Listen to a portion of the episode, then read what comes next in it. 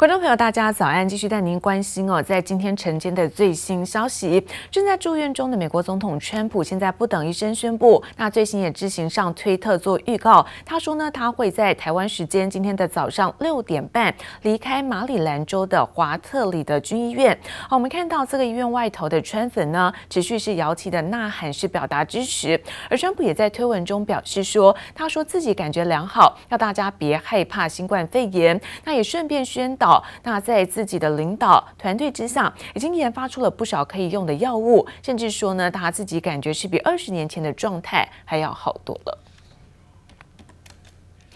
而在欧美股市方面，现在美国总统川普感染新冠肺炎住院，但是呢，病情好转，那健康的状况也出现改善，加上市场也憧憬在新一轮的纾困案有机会出现进展，因此美股四大指数开高走高，而道琼中场上涨了四百六十五点，可以看到这个涨幅部分呢是百分之一点六八，而科技股纳斯达克上涨两百五十七点，涨幅部分有百分之二点三二，S&P 五百指数在三千四百零八点，涨幅。部分是百分之一点八零，费城半导体涨幅最大，收盘收高是百分之三点三五，收在是两千两百九十五点。好，再来看到是欧洲的相关消息，欧元区包括德国在九月份呢，服务业 PMI 表现都优于预期，加上欧洲有好多起的企业的交易的利多带动，因此在欧股主要指数也看到开高震荡走高的上涨。中场德国部分上涨幅度呢是百分之一点一零，而法国股市涨幅则在百分之零点九七。美东时间周一一大清早，美国总统川普一连发了多则推文，像是要股市创新高，请投票；诉求法律与秩序，请投票，都在督促选民务必要投票。川普简直等不及，想重返选战活动。Investors are cautiously optimistic that the president's improving health means less uncertainty swirling around the election. The president continues to improve and is ready to get back to a normal work schedule. 美国总统川普确诊感染新冠肺炎，一度引发市场恐慌。但随着川普的病情改善，市场也渐渐消化消息。回顾美国历史，总统个人健康状况其实对金融市场走势影响有限。Dwight Eisenhower had his heart attack. The market was down about 10%, but it rebounds, and that's because um, the president's health. is not the same thing as a recession. Market goes down about one or two percent when one of these things occurs and bounces back pretty quickly. 川普染病后情况已经好转，但美国的新冠肺炎疫情并不乐观，单日新增确诊人数动辄超过三四万人，二号又突破五万人大关。纽约市宣布将再紧缩防疫措施。What has become clear is that there are a number of neighborhoods now that have continued to have a high level of coronavirus positivity and that requires stronger action than we've had to take for many months. So the plan is to rewind in these nine zip codes, ensure that non-essential businesses are not open and a variety of activities are not happening. 纽约市为了避免爆发二波疫情，打算要求布鲁克林等九个社区、学校停课，非必要商业活动全数暂停。What I would say to people is that, uh, you know, local cinemas, cinemas do now have ways of uh, letting their shows go on in a, a COVID secure way. And I'd encourage people uh, to, to go out to the cinema, enjoy themselves, and support those businesses. 英国首相强生鼓励民众多去看电影，话才刚说完，全球第二大电影院营运商电影世界就已经宣告撑不下去。A dreadful day for Cineworld here today. They confirmed plans that uh, were leaked to the press yesterday to close all their North American and UK cinemas. That's over 700 branches. Now, this decision puts 45,000 jobs at risk. 电影世界坦言，《零零七》等好莱坞大片延后上档，让电影院业者苦不堪言。宣布从周四起，未在英国和美国的戏院全数暂停营运，凸显出疫情对娱乐业的致命打击。记者王新伟、陈一凡综合报道。而美国总统川普在住院的期间，看到美国的国务卿哦，庞培欧还是积极的出访海外。随着现在川普的病情好转，如期访问亚洲，但是行程比原本的预期来做缩短，并且取消了南韩跟蒙古的访问。而国际关注在东京举行的美澳日印四方的安全对话，是否会聚焦反制中国？庞培欧在行前向媒体表示说，希望在本周能会达成是重大成就。Trip. It's important. It's something we've been working on for a long time to put together. to uh, to meet with our Quad partners is a project that we've been preparing for. We're hoping to have some uh, significant announcements, significant achievements. 尽管美国总统川普确诊新冠肺炎住院，但抗中力道却仍然不停手。美国国务卿庞培欧近本月一号访问意大利，再度警告与中国做生意的风险与中国威胁后，又在当地时间四号启程访问亚洲。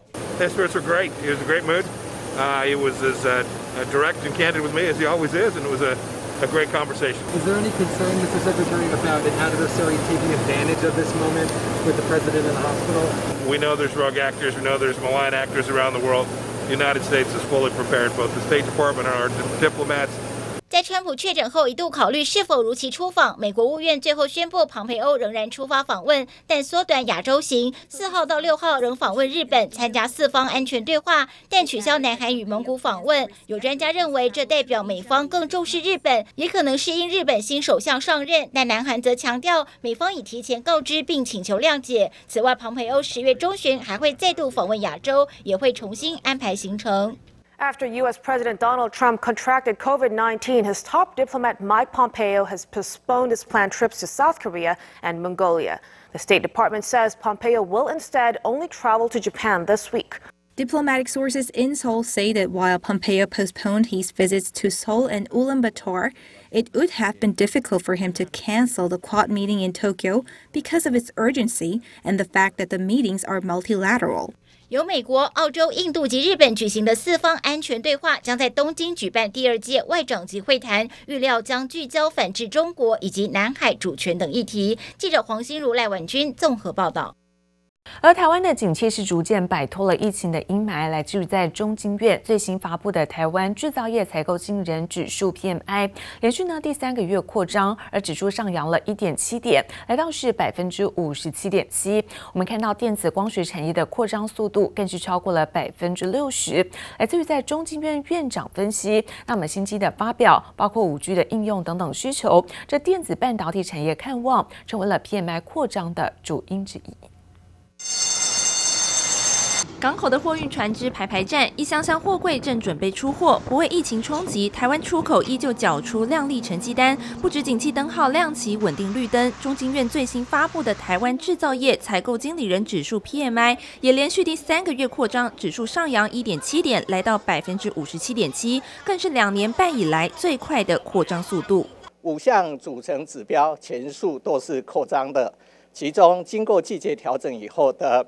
呃，新增订单指数诶，已经连续两个月以六十 percent 以上的扩张速度呈现扩张，人力雇佣指数也来到五十四 percent，是二零二零年一月以来啊最快的扩张速度。制造业 PMI 报喜，六项产业指数更是自二零一九年五月以来首次全数呈现扩张。前三项依序为交通工具产业、电子及光学产业以及食品纺织产业，扩张速度都有百分之六十以上。中经院院长张传章分析，食品及纺织产业多少受到中秋连假影响，供应商是提前拉货；电子业则是受到 Apple 新机发表，加上五 G 应用建置需求，网络通讯、车用电子等订单量增，台湾相关供应链。因而跟着受惠。PMI 扩张的啊这个原因呢啊，如果说以啊这个电子业来看的话啊，事实上呢有这个提前拉货啊，还有旺季，还有啊这个五 G 啦啊等等啊这些的话啊都是造成它。啊，这个扩张的原因。中经院看好国内半导体产业，在未来六个月展望指数中，电子及光学产业也续扬了四点二个百分点，来到百分之五十七点三。不过，专家也提醒，台湾未来景气动向还是得留意全球疫情发展与美国大选等不确定因素，复苏脚步才能站得更稳健。记者周田丽、谢龙镇台北采访报道。而美国总统川普在确诊之后呢，是住院治疗，同时他也拍摄影片上传推特，表示说自己的状况良好，而且向医疗团队致意。来自于在白宫的医生证实，川普也正在好转当中，最快在当地时间五号，台湾时间今天就能够回到白宫。好，另外则是带您关注是在于川普的疫情的好转，那国会可能会推出这新一波的纾困振兴政策。那利多消息让台股在中秋连假之后，那么昨天第一个交易日早盘一度大涨超过百点，冲上一万两千六百点的大关，而中场指数收在一万两千五百四十八点，上涨三十二点作收。来自于在投信投顾的工会理事长张锡认为，短线虽然有美国的选举纷扰，但十一月下旬到十二月利空的。消息逐步淡化之后，反倒看好台股明年的高点将会比今年更好。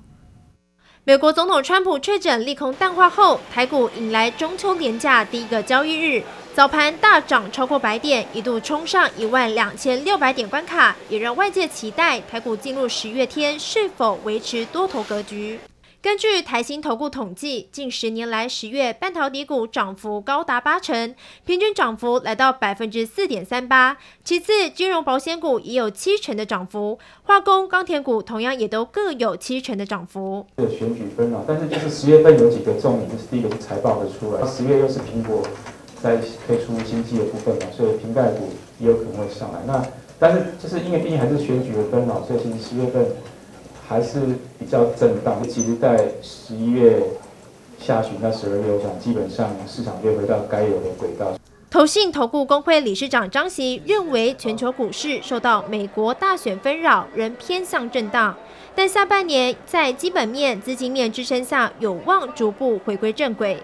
翻开十月上涨强劲的个股，就属大型权值股中华电最为亮眼，不止近十年每月十月都上涨，涨率更高达百分之百，平均涨幅也有百分之二点九。假设应该说，在这个明年经济恢复之后，外资会陆续回来，那台币也算相对强势，所以我想明年在基本面、资金面跟市场面都是非常好，所以想高点明年会会会更好。股市强劲，台币也依旧强势，但在低利率环境下，金融圈却饱受汇损压力，也让国泰金控总经理李长根非常有感。但是台币升值的关系，所以汇兑的损失增加。那但是你可以看这两个数字，去把每一点把它拿出来看，其实那个变动只是在一定的范畴之内。那当然期待说，透过这样的一种市场变动之后，我也许在今年台币升值的时候，我在汇兑的损失上会增加。可是也因为利差压缩了，我在整个投资开拓变差增加的。根据金管会统计，今年前七月寿险业汇兑成本冲上一千七百八十九亿元，年增幅超过三成，创下历史同期新高。李长庚认为，寿险业投资收益要看息差、资本利得还有汇差。今年台币升值，汇损增加，但资本利得还是大赚，因此金融机构获利还算不错。记者刘富慈、林秋强台北采访报道。镜头大厂大立光公布了在九月份合并营收来到是五十一点二五亿元，写下了是今年的第二高的水准，月增率百分之二，年减百分之二十二，累计在第三季营收比第二季是成长百分之十七。只是说大立光呢，股价最近受到了华为的禁令影响，从八月十一号除夕之后，一路呢贴息的状态，近两个月下跌了百分之十五，昨天也失守是三千三百元的关卡。不过投顾分析师看好，随着苹果要发表。多款的新机，那多镜头趋势之下，大力光的营运应该是会缓步回升。镜头大厂大力光受到美国制裁，大客户华为拖累手机镜头出货影响，最近股价相当疲弱。五号一度以三千四百元红盘开出，但一路走低，收盘跌破三千三百元关卡，收在三千两百九十五元，下跌百分之一点九三。镜头这一块确实需要一些技术的门槛。那大立光当然在这个领域里面是指牛耳，毋毋庸置疑。哦，目前看起来，呃，虽然短期的。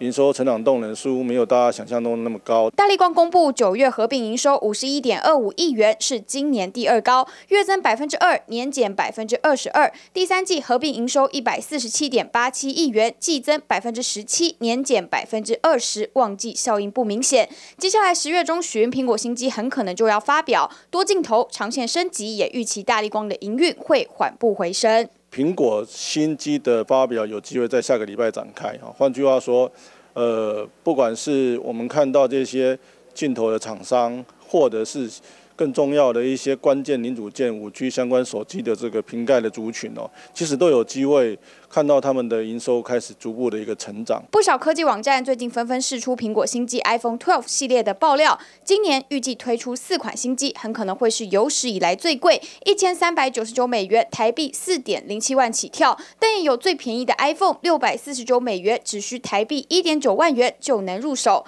究竟是不是真的，只能等到正式发表后才能见真章。随着苹果新机维持多镜头趋势，大力光即将在八号举行法说会，第四季展望是否存在变数，以及新机出货、华为影响等，都是法人关注议题。记者柯信林嘉宏台北采访报道。而苹果手表第六代才开卖两周，现在美国、日本都大缺货，而台湾的供货还要再等将近一个月。这一次呢，新加的血氧功能是热卖的原因之一，也有机会可以带动在台湾供应链在第四季的表现。来自于在研调机构 IDC 预估，今年穿戴式装置呢出货将会达到将近有四亿部，比起在去年成长是百分之十四点五。而产业专家也说，未来呢跟医疗结合的穿戴式装置将会是一个新的商机。